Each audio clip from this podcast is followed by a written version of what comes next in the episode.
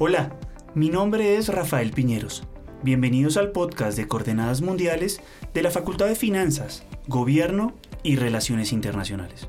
Hablar de drogas ilícitas en Colombia no es fácil. Se convirtió en los últimos 30 años en un asunto interno y de política exterior. Por un lado, miles de familias campesinas, ciudadanos del común, empresas y otros agentes se han visto afectados por la influencia de los carteles de la droga, del incremento del consumo interno y la violencia derivada del negocio de la producción, procesamiento y distribución de alcaloides. Además, el punto 4 del acuerdo de paz firmado en el 2016 entre el Gobierno Nacional y las FARC se refiere a las medidas necesarias para acabar con la producción de drogas ilícitas en Colombia. Por el otro, a nivel externo, el país ha tenido que interiorizar en la política exterior, tanto multilateral como bilateral, el tema para conseguir diversos objetivos. Primero, a partir de defender y en ocasiones justificar sus acciones para hacer frente a un problema. Segundo, en búsqueda de aliados internacionales para enfrentar a los grupos al margen de la ley y que actúan principalmente desde el territorio nacional. Y en los últimos años, a partir de invitar a la comunidad internacional a una reflexión profunda, el régimen internacional de drogas ilícitas. Para este capítulo me acompañan tres invitados especiales. María José León, Luis Felipe Cruz y César Páez. María José es abogada de la Universidad de los Andes. Asimismo, sus campos de interés se relacionan con derechos humanos, género y feminismo, teoría jurídica y literatura, justicia transicional y medio ambiente. María José, ¿cómo estás? Hola Rafael, muy bien. ¿Y tú? Muchas gracias por la invitación y por tenernos acá en el podcast. Es un placer tenerte acá. Luis Felipe es abogado y sociólogo de la Universidad Nacional de Colombia. Su ámbito de investigación es la historia y el desarrollo del conflicto armado y su relación con el narcotráfico. En la actualidad es investigador de la línea de política de drogas en De Justicia y hace parte del equipo que coordina el colectivo de estudios de droga y derecho. Luis Felipe, ¿cómo estás? Hola Rafael, un saludo para ti y para toda la audiencia. Y, por último, pero no menos importante, nos acompaña César Páez, conductor de Coordenadas Mundiales, docente investigador de la Facultad de Finanzas, Gobierno y Relaciones Internacionales, con maestría en Asuntos Internacionales de Aix-en-Provence. César, ¿cómo estás? Pues Rafa, me siento como Ken Brockman. Ustedes me recordarán de podcast como Coordenadas Mundiales. Hoy encantado de ser invitado en este podcast en el que normalmente soy el presentador, pero encantado porque además es un tema que me interesa y ha sido mi tema de trabajo académico en los últimos 12 años ya. Uh, toda una época de tu vida ha sido marcada por las drogas ilícitas. Bueno, eso suena raro, Rafa, pero sí, por el estudio de las drogas ilícitas. Perfecto, perfecto. Entonces, vamos a comenzar. Yo quisiera comenzar, comenzar esta discusión y quiero comenzar contigo, María José, alrededor de el régimen internacional de las drogas ilícitas. En ocasiones hemos observado que ese régimen es rígido y difícil de reformar. Y más allá de las posiciones individuales, ¿cómo crees que debería iniciarse una reforma al régimen internacional de drogas ilícitas tendiente a modificar las listas de prohibición y buscar enfoques menos punitivos? Eh, bueno, pues Rafael, muchas gracias por la pregunta. Creo que puedo comenzar como recordando el marco internacional de los tratados, como que rigen todos los temas de drogas en el marco internacional para tener como una conversación más contextualizada. Entonces, básicamente son tres tratados internacionales los que nos interesan. El primero es la Convención Única sobre Estupefacientes de 1961. El segundo es el Convenio sobre Sustancias Psicotrópicas de 1971. Y el tercero es la Convención de Naciones Unidas contra el Tráfico Ilícito de Estupefacientes y Sustancias Psicotrópicas del 88. Yo a esto le agregaría algo y es que también en el marco internacional de la política de drogas tenemos que hablar de los tratados de derechos humanos, que también son tratados que tienen obligaciones de la misma jerarquía para los estados y ahí pues está la Declaración Universal de Derechos Humanos, la Convención Americana de Derechos Humanos para Colombia, el Pacto Internacional de Derechos Civiles y Políticos, el Pacto de Derechos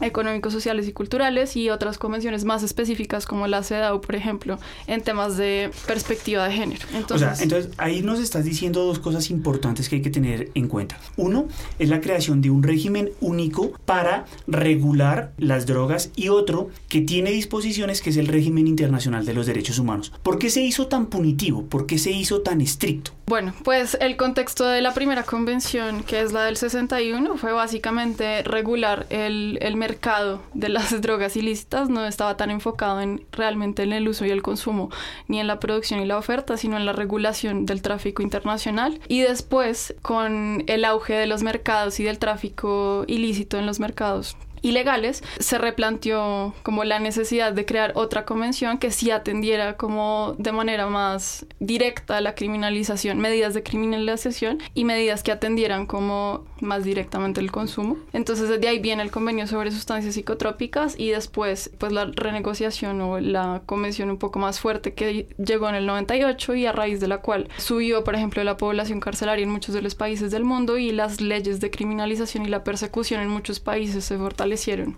pues en respuesta a esa convención. Quisiera ir contigo Luis Felipe por una cosa que dice María José que me parece importante. No nace punitivo, pero se hace punitivo.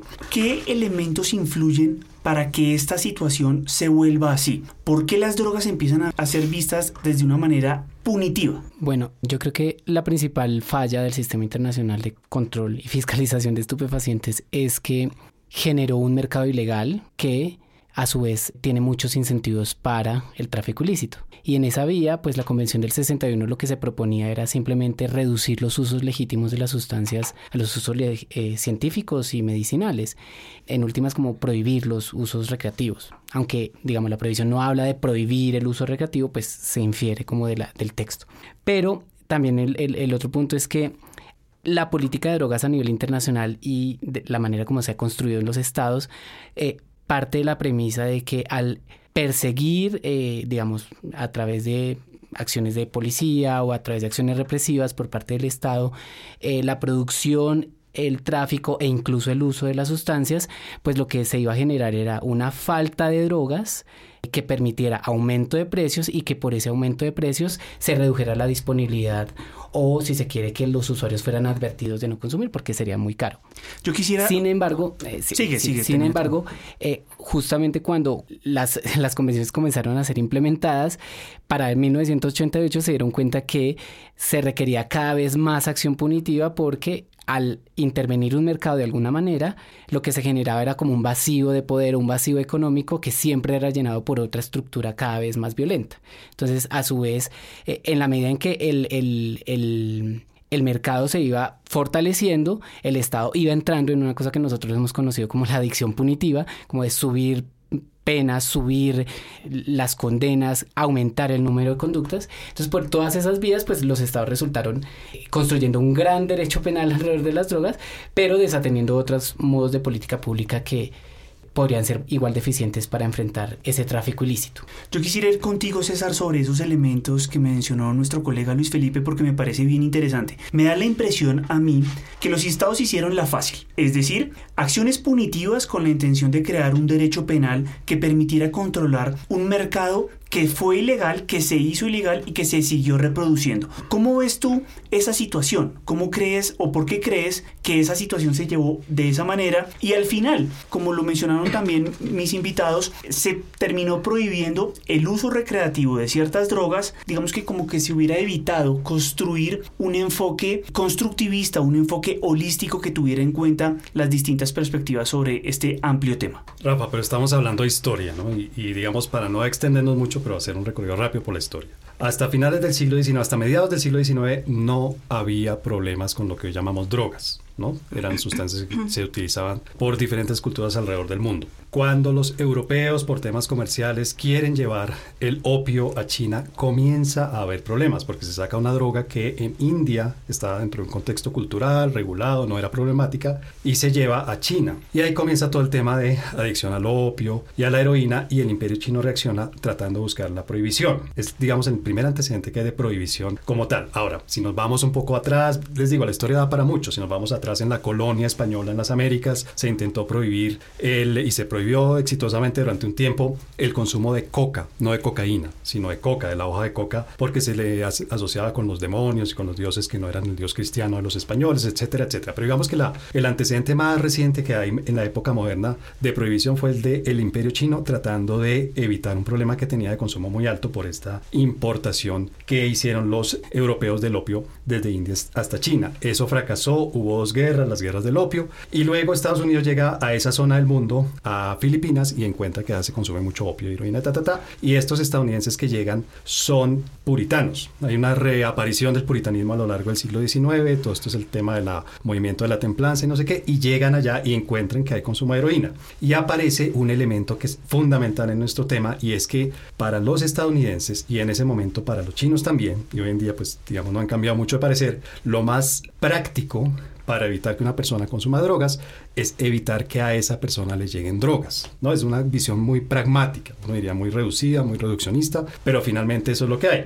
Y se dieron cuenta que prohibirla en un solo país no era suficiente, que había que prohibirlo en muchos países, porque lo prohibieron en Filipinas y el opio y la heroína siguió llegando a Filipinas de toda la región. Entonces viene allí, perdón, y con esto concluyo aquí este, este tema, entonces viene un segundo elemento, y es que la prohibición nacional no era suficiente. Entonces buscaron, y esto pues obviamente tuvo todo un desarrollo histórico después en varios eh, encuentros, en varias convenciones, hasta que finalmente lograron lo que tenemos hoy en día, que es desde el inicio muy desde el temprano, desde la convención del 61, que lo que hace es recoger las convenciones que había hasta ese momento, desde, ese, desde todas esas convenciones de 1912 y luego otras que hubo sobre este tema, todas esas convenciones tenían un objetivo claro, prohibir la producción, el tráfico y el consumo. Dejaban como excepción el uso médico y el uso científico, pero la intención era clarísima, era prohibir. Lo que hacen con la convención del 88 es que incluyen el tema del crimen organizado, ¿no? Ya no es solamente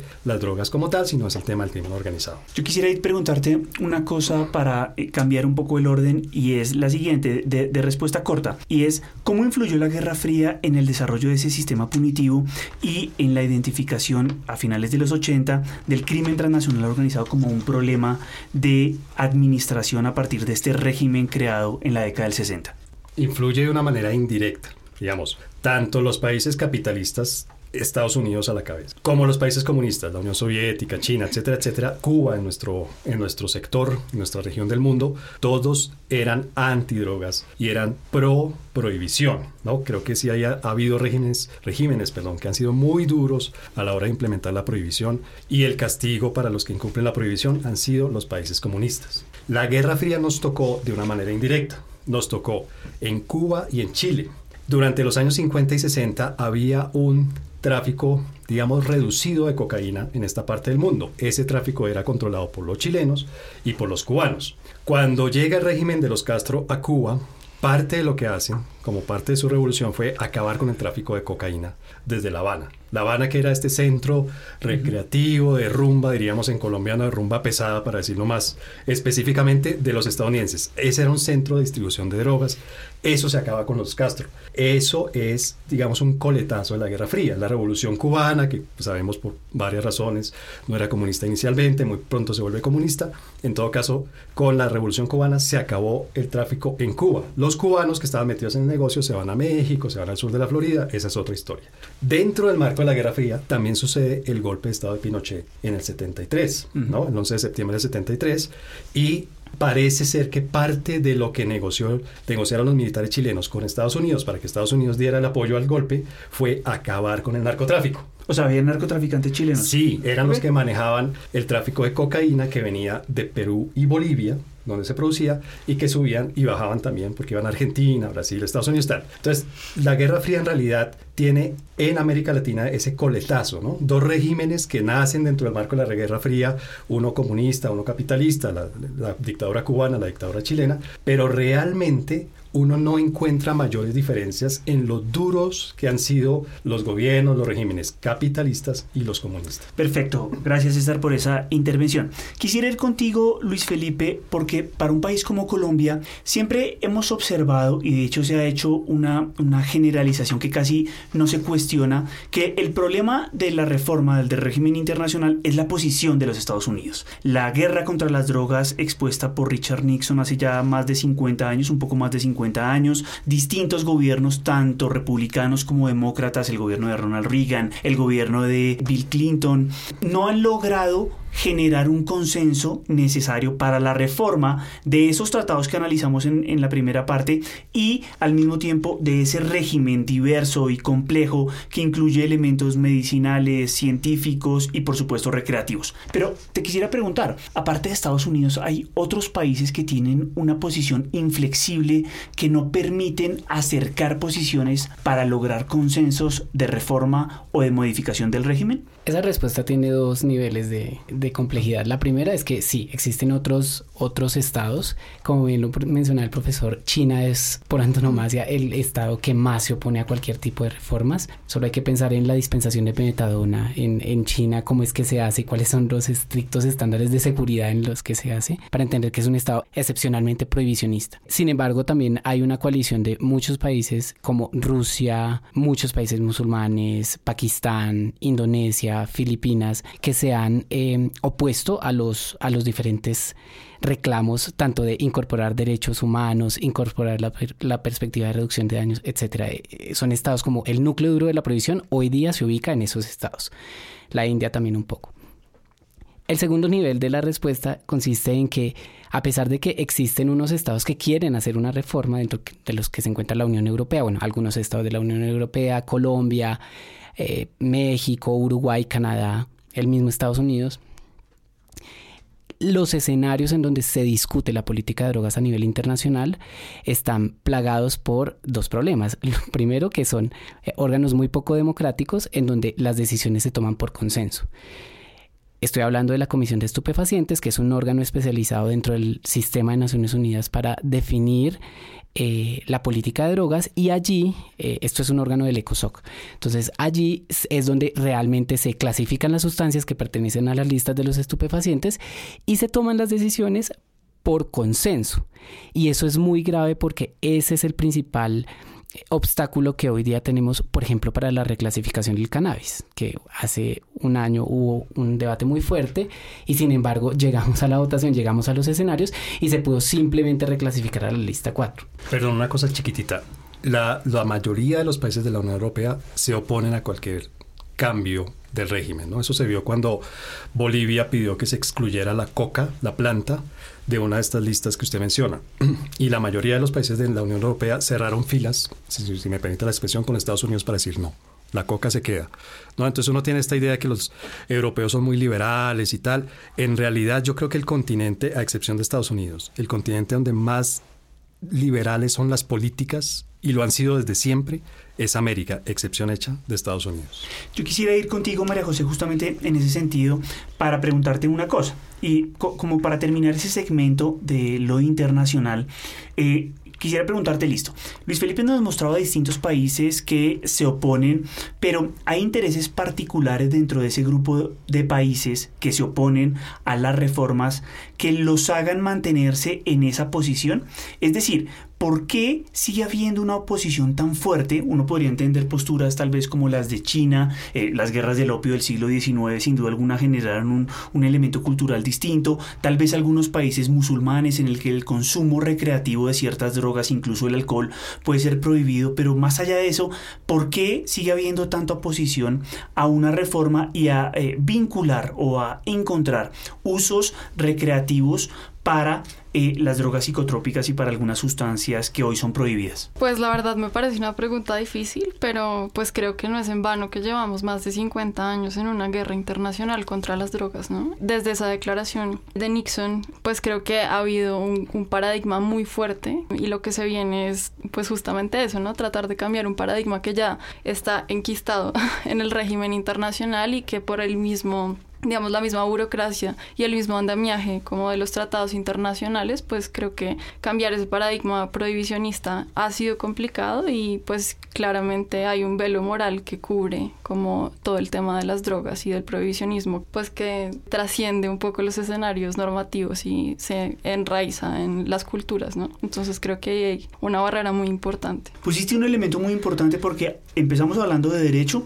transitamos algunos hechos o coyunturas críticas en algunos países de la región. Incluimos algunos elementos morales o culturales y usted ahora cerró con broche de oro ese, ese elemento y es, ojo porque acá hay eh, implicaciones que no facilitan el cambio de paradigma. Thomas Kuhn decía que la llegada de un nuevo paradigma no debería eliminar el anterior, pero acá veo que ha sido como difícil alcanzar esa situación. Quisiera empezar de nuevo contigo para centrarnos ya más en nuestro país. Y es que tradicionalmente en Colombia Entendimos el problema de las drogas como un problema de seguridad para hacerle frente tanto al narcotráfico, muy vivo y difícil para las instituciones colombianas en la década del 80, y para la producción de estupefacientes. ¿Qué implica eso de tener un enfoque de seguridad para abordar el tema de las drogas ilícitas, María José? Pues yo creo que lo primero es que el enfoque de seguridad definitivamente no puede ser el único enfoque para abordar la política de drogas. Una política de drogas tiene que ser abordada de una forma holística y eso implica pensarla desde distintos, pues desde distintas luces, ¿no? Entonces creo que el enfoque de seguridad ha sido sin duda el que ha primado en Colombia y que de alguna u otra forma ha, pues ha mostrado cómo no tener los resultados que se han esperado desde que Colombia pues siguió este paradigma de la guerra contra las drogas y por eso creo que una de las cosas claves tiene que ser empezar a pensar desde otros lugares la política de drogas, por ejemplo desde los enfoques de derechos humanos, hoy muy discutidos, el enfoque del desarrollo alternativo que fue un poco a lo que le apostó el punto 4 del, del proceso de paz. ¿Qué quiere decir un enfoque de derechos humanos para enfrentar las drogas ilícitas? Tiene justamente que ver con mi primera intervención en este programa y es que cuando pensamos en cuál es el régimen internacional de, las, de la política de drogas, únicamente pensamos en las convenciones, las tres convenciones que mencionamos al principio, pero no pensamos que los estados también tienen obligaciones en materia de derechos humanos. Entonces las obligaciones en materia de derechos humanos tienen exactamente la misma jerarquía, incluso algunos expertos discutirían que tienen un poco más de importancia en casos excepcionales como por ejemplo el caso del glifosato y las afectaciones a derechos humanos que ha tenido. Pero pues cuando hablamos de política de drogas tendemos a olvidar ¿no? que también están en esa bolsa las obligaciones de derechos humanos y todo esto yo creo que se da en gran parte por ese enfoque de seguridad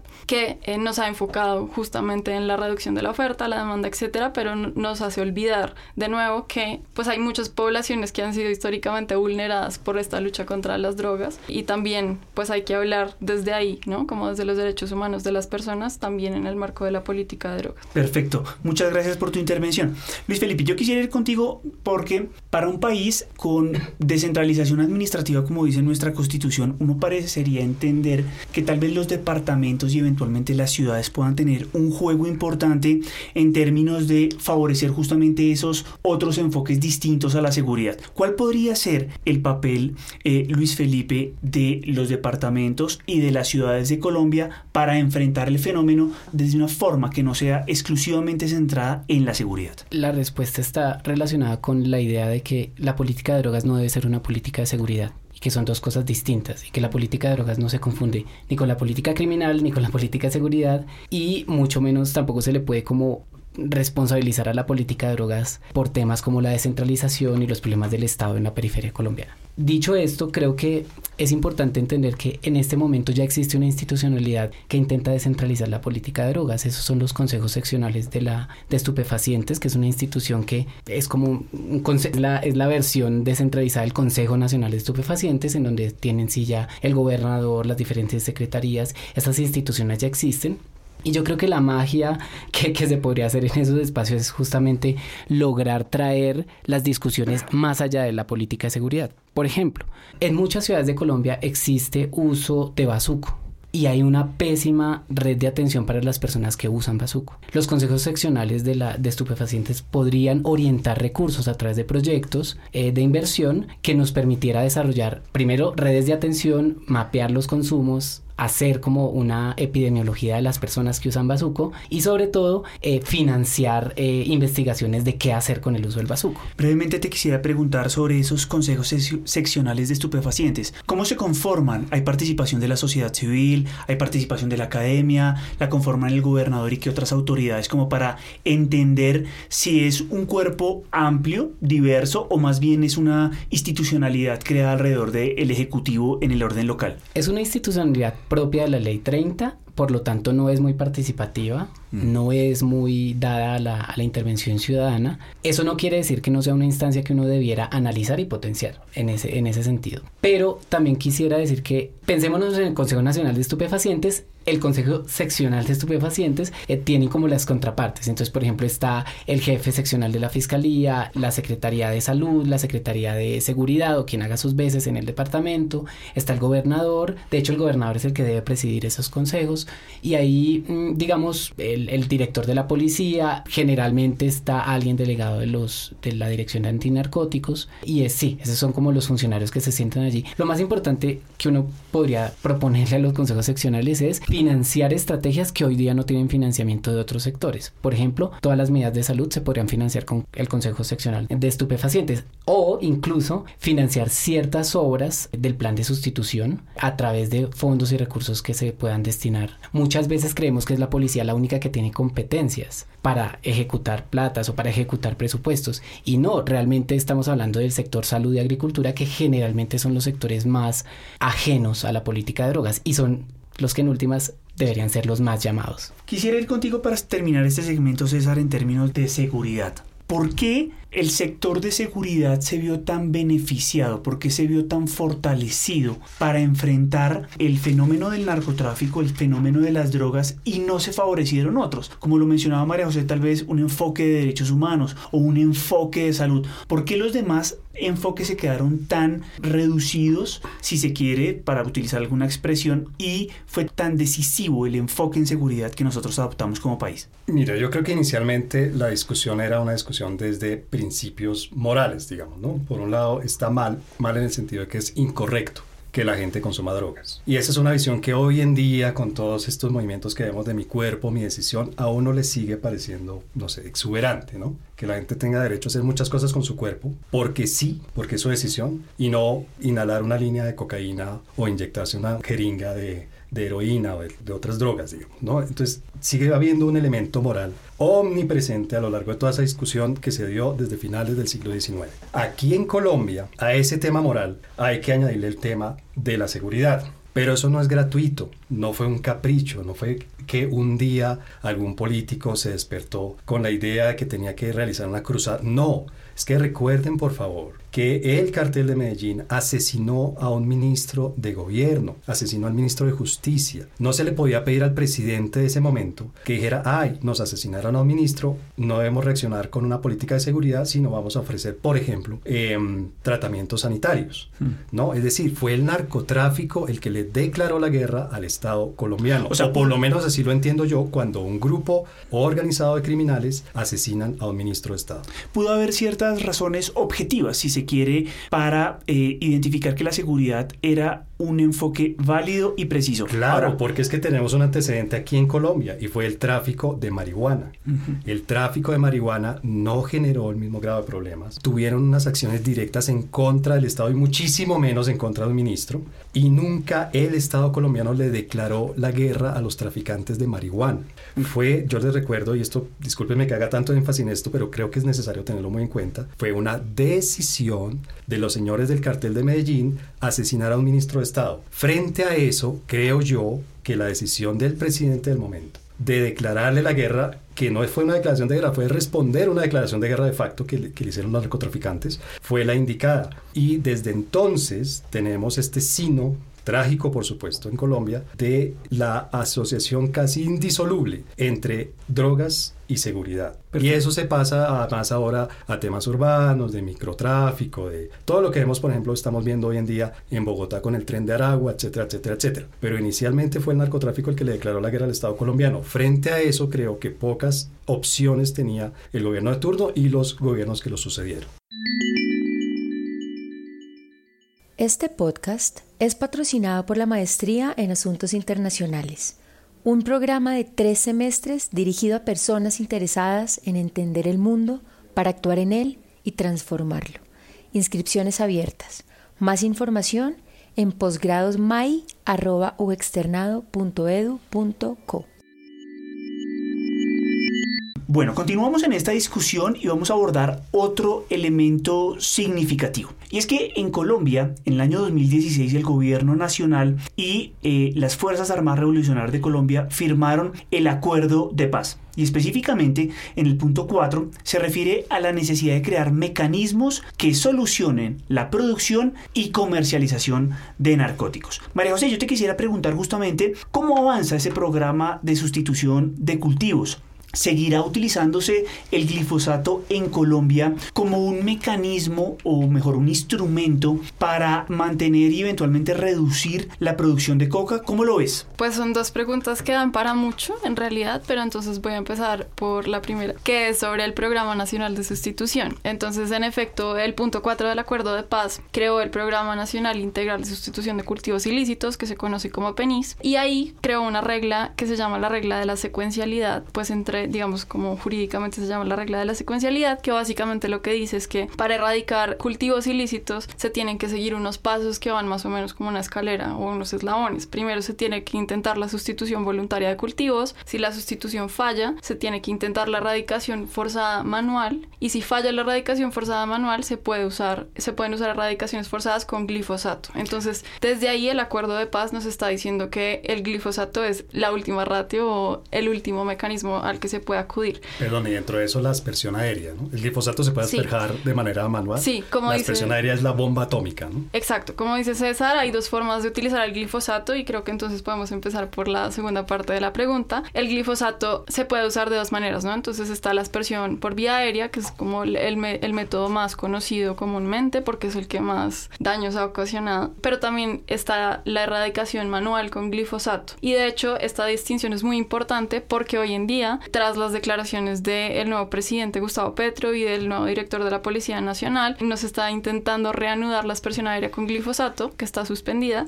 pero sí se está utilizando el glifosato en erradicaciones manuales terrestres. Ah, Entonces es importante hacer esta distinción porque en efecto todavía hoy seguimos usando el glifosato en Colombia. De acuerdo a lo que tú estás mencionando, María José, a mí me parece que el, la posición del Estado colombiano es bastante garantista, en el sentido de que viene un proceso secuencial en el cual hay una erradicación voluntaria, hay una erradicación manual y si eso no funciona como último mecanismo, utilizamos el glifosato en dos mecanismos importantes que tú muy bien no lo explicaste, ¿verdad? Pues diría que la regla sí es muy garantista, pero como todos los abogados lo sabemos, pues en la práctica ha sido muy difícil y muy disputable el cumplimiento de esa regla que estableció el acuerdo de paz, primero por la misma validez jurídica que tiene el acuerdo de paz, que en su momento fue muy disputada, pero también porque muchas de, de las comunidades que firmaron los acuerdos para entrar a la sustitución voluntaria de cultivos fueron y han sido objeto de erradicaciones forzadas, tanto por parte de la fuerza pública como a través de operaciones en las que se ha usado el glifosato. Entonces, en realidad, esa regla no se ha cumplido. En la realidad, de hecho, hoy la Corte Constitucional estudia un grupo de tutelas que justamente se refieren a que no se ha cumplido la regla de la secuencialidad del acuerdo de paz. Pero hay algo interesante en lo que tú dijiste, es que tú muy bien hablaste del Estado colombiano. Es decir, no ha sido una, una decisión, hasta el acuerdo de paz no fue una decisión de gobierno, fue la Corte, por favor corríjanme ustedes, queridos abogados, constitucional, la que dijo que no se podía hacer aspersión aérea hasta que estuviera completamente demostrado que la aspersión aérea de glifosato no hacía daño a la salud humana y a, y a, la, y a la, economía de la gente, sobre todo a la salud humana. Entonces es interesante porque yo diría, desde mi punto de vista, que obviamente no soy experto en leyes, que sí es un, un Estado garantista como Estado, que es lo interesante del Estado colombiano. Es decir, uno muchas veces le da, le da palo, gracias, iba a decir varilla, que suena más académico, uno le da varilla, le da palo al Estado colombiano porque uno cree que esto es, esto es el desastre de los desastres, pero en realidad es un Estado que a veces, como Estado, quiero decir, aquí ya estamos mencionando dos de, los, de las tres ramas del poder, ha, ha puesto freno, digamos, a este tema del glifosato, de la aspersión aérea de glifosato. Muchas gracias por esa observación, César, tienes mucha razón. Quisiera continuar contigo con un tema colateral, Luis Felipe, si se quiere, y es el tema de la marihuana. Y es que hace poco en el Congreso Nacional de Colombia inició el tránsito de un proyecto para regular el uso de la marihuana con fines recreativos. En efecto, es una droga que para muchos puede ser blanda, pero en un país que ha tenido eh, que lidiar tanto a nivel interno como externo con el problema de las drogas ilícitas y sus distintas excepciones, ¿cuáles crees tú que serían las implicaciones económicas, políticas y eventualmente culturales si este proyecto viera la luz, es decir, un proyecto de regulación de la marihuana con usos recreativos? En primer lugar, yo creo que la ventaja de una regulación del cannabis es que hay una reducción de la violencia que padecen las personas que usan cannabis. Entonces estamos sacando como un elemento muy importante de, la, de los daños de la guerra contra las drogas del juego. Pero también es importante decir que si uno se piensa la regulación del cannabis como una opción que nos permita salir del narcotráfico o solucionar los problemas de seguridad, de nuevo volvemos a intentar confundir la política de drogas con la política de seguridad. Yo creo que la meta más razonable es que una regulación del cannabis debería aportar a que el crimen organizado tenga la menor cantidad de rentas posibles del mercado de cannabis. Es decir, no vamos a eliminar el crimen organizado regulando el cannabis. Pero sí, por lo menos, una parte muy importante del negocio del microtráfico se desactiva por esa vía. Toca ver cómo se implementan, por supuesto. Otra consideración económica tiene que ver con la posibilidad de generar un mercado legal que nos permita recaudar unos recursos para focalizar un gasto que hoy día no tenemos claro de dónde podría salir. Por ejemplo, el norte del Cauca, que es donde hoy día se asientan los cultivos de cannabis y es como el, el núcleo de producción más importante, depende económicamente del cannabis pues por todas las razones que podemos saber. Entonces hay poco empleo, hay pocas oportunidades de trabajo, hay un, un bajo ingreso de las familias campesinas e indígenas que viven en esta zona. Entonces todos estos factores hacen que pues las personas tengan que recurrir al, cultivo de, de la marihuana. Si el Estado a través de una política de regulación logra, por ejemplo, modificar la estructura económica de esa región, eso sería una de las, de las consecuencias positivas más importantes que podríamos hacer. Y una tercera, como por, por mencionar algunas, es que realmente la política del cannabis nos permitiría realmente ir saneando nuestra historia con las drogas porque creo que nuestro, nuestro pasado de narcotráfico comenzó, como bien lo dijo el profesor César, con la marihuana y la bonanza marimbera. Y si bien eso no llegó a unos niveles nacionales de violencia, en la región, en la costa atlántica, sí se, sí se marcó una pauta de violencia muy grande que eventualmente fue abandonada porque el comercio de la cocaína se hizo mucho más rentable y pues se activaron otro tipo de redes. Muchas gracias por tus observaciones, Felipe, porque en efecto mencionaste varios de los elementos económicos que sin duda alguna hay que tener presente y ese elemento cultural que nos permitiría tal vez enfrentar de una manera mucho más precisa, holística, el problema de diversas perspectivas que tenemos. Pero César, yo, yo quisiera ahondar un poco sobre ese elemento económico y es las oportunidades de negocio legal. ¿Qué tan lejos estamos de tener un mercado eh, regulado por el Estado en el que haya libre juego de oferta y demanda y que eventualmente para Pedro, Juan, Lucas, Camila, eh, Daniela pueda haber una oportunidad de negocio. ¿Cómo lo ves? Pues ya está, ya lo tenemos. Quiero decir, ya tenemos en este momento una cadena de producción que va desde la planta, de la, de la marihuana a la planta, todo el proceso de, recolección de las hojas, todo el proceso de transformación de esas hojas hasta llegar a la materia prima ya con un nivel de elaboración, digamos, alto que se utiliza en farmacología, por ejemplo. Colombia ya es exportador de aceite de marihuana y de otras, digamos, otras presentaciones, si me permiten la expresión, de, productos que vienen de la marihuana. Es decir, estamos, estamos ya metidos en una buena parte de la cadena de producción y transformación. Y como estamos metidos en, pasos, digamos, en los que hay mayor valor agregado, también hay mayor rentabilidad. Es decir, es diferente exportar solamente la hoja de la marihuana a exportar el aceite ya de, de, la marihuana con los principios activos que se utilizan en medicina.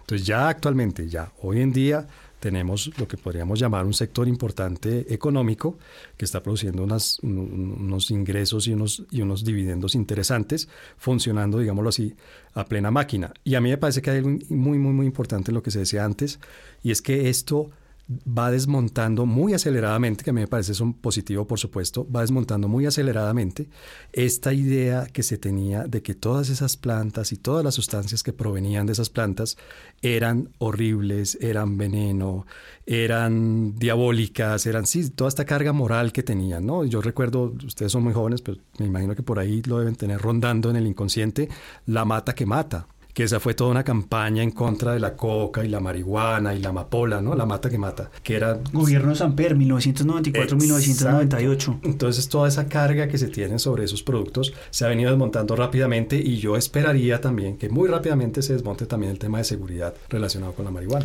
Tú mencionaste un elemento importante y quisiera ir con Luis Felipe, porque en efecto, como sucede con distintos productos naturales, pues encontramos diversas variedades o diversos tipos de marihuana. ¿Qué marihuana deberíamos producir para qué tipo de usos, si se quiere, Luis Felipe? Voy a restringir la pregunta como al tema de los usos que se llaman recreativos, porque digamos los medicinales tienen una connotación distinta, pero en últimas Actualmente no tenemos una información clara de cuáles son las variedades que cultivamos en Colombia. Digamos, las variedades míticas, la Corinto, la Punto Rojo, la Santa Marta Gold, eran unas variedades que eran como un cáñamo con un THC aumentado. Por, la, por el mismo desarrollo del cultivo en Colombia. Pero, por supuesto, todas esas variedades con el tiempo se abandonaron y llegamos a una cosa que se llama el creepy, que no es, unas, que no es una variedad como tal, sino que es un concepto genérico para, de, para describir a todas aquellas variedades que tienen un alto porcentaje de THC, particularmente THC. Entonces, por ejemplo, hoy, según la policía, la marihuana que se consigue en el mercado ilegal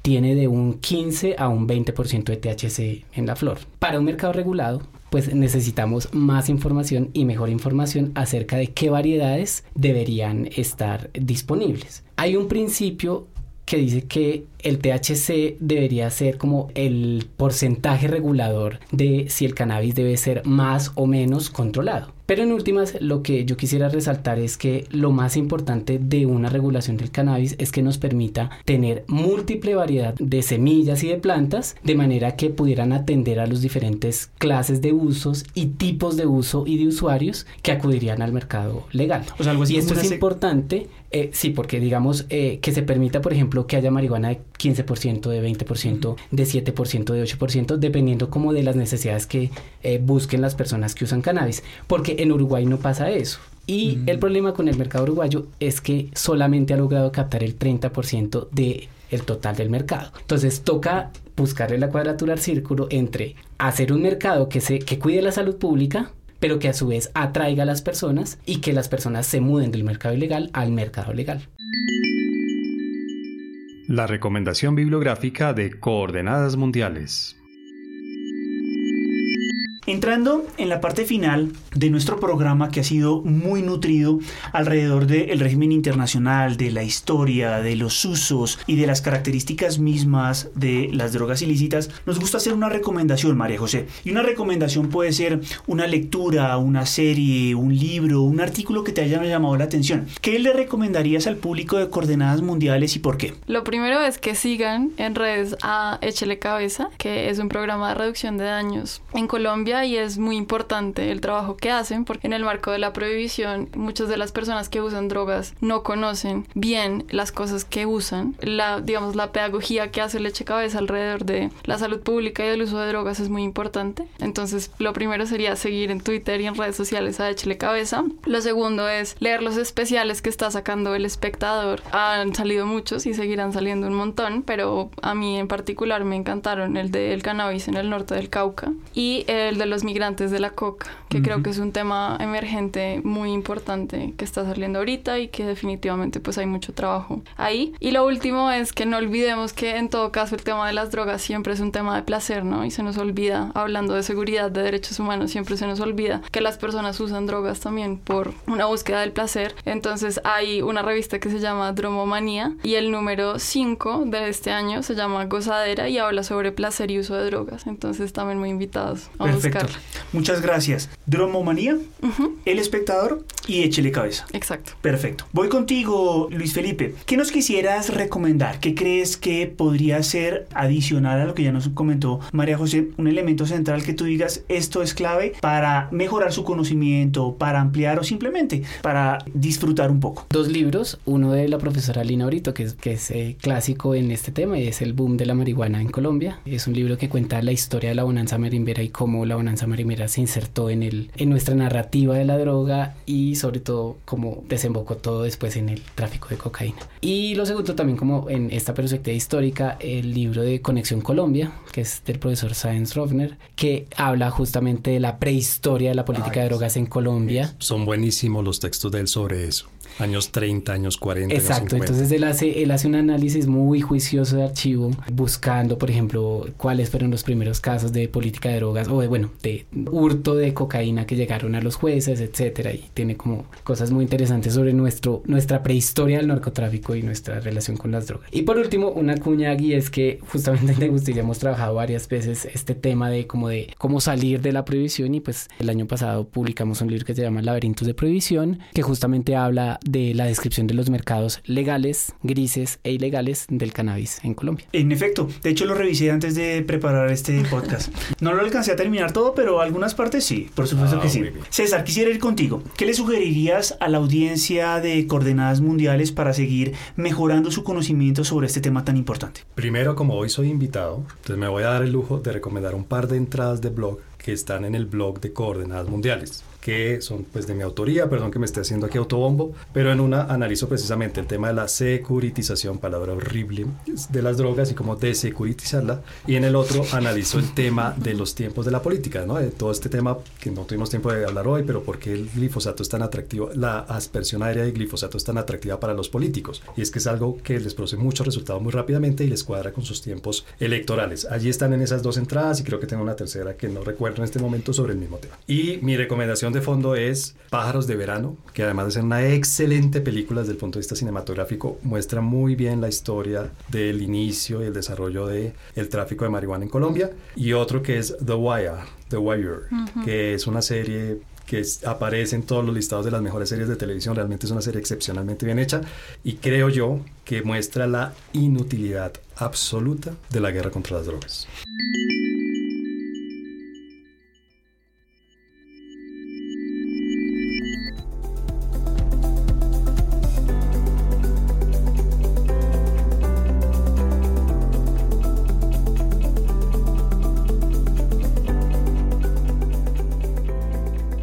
Perfecto, César, muchas gracias. Vamos terminando nuestro programa y sin duda alguna ha sido un placer la conversación que tuvimos con María José, Luis Felipe y por supuesto César Páez. María José, un gusto tenerte en los micrófonos de Coordenadas Mundiales. Muchas gracias por la invitación, de verdad un placer esta conversación. Por supuesto, ojalá que sea la primera de varias. Luis Felipe, qué placer haber hablado contigo, nos diste un panorama muy amplio y también las, los micrófonos de Coordenadas Mundiales estarán abiertos para una siguiente oportunidad. Muchas gracias a ti y a Coordenadas Mundiales y bueno, un saludo a todos los oyentes. Por supuesto, eh, de último pero no menos importante, a mi colega y amigo César Páez, un placer hoy tenerte como invitado. Y un placer ser invitado, la verdad, es muy chévere. Ya me doy cuenta porque la gente que invitamos bien.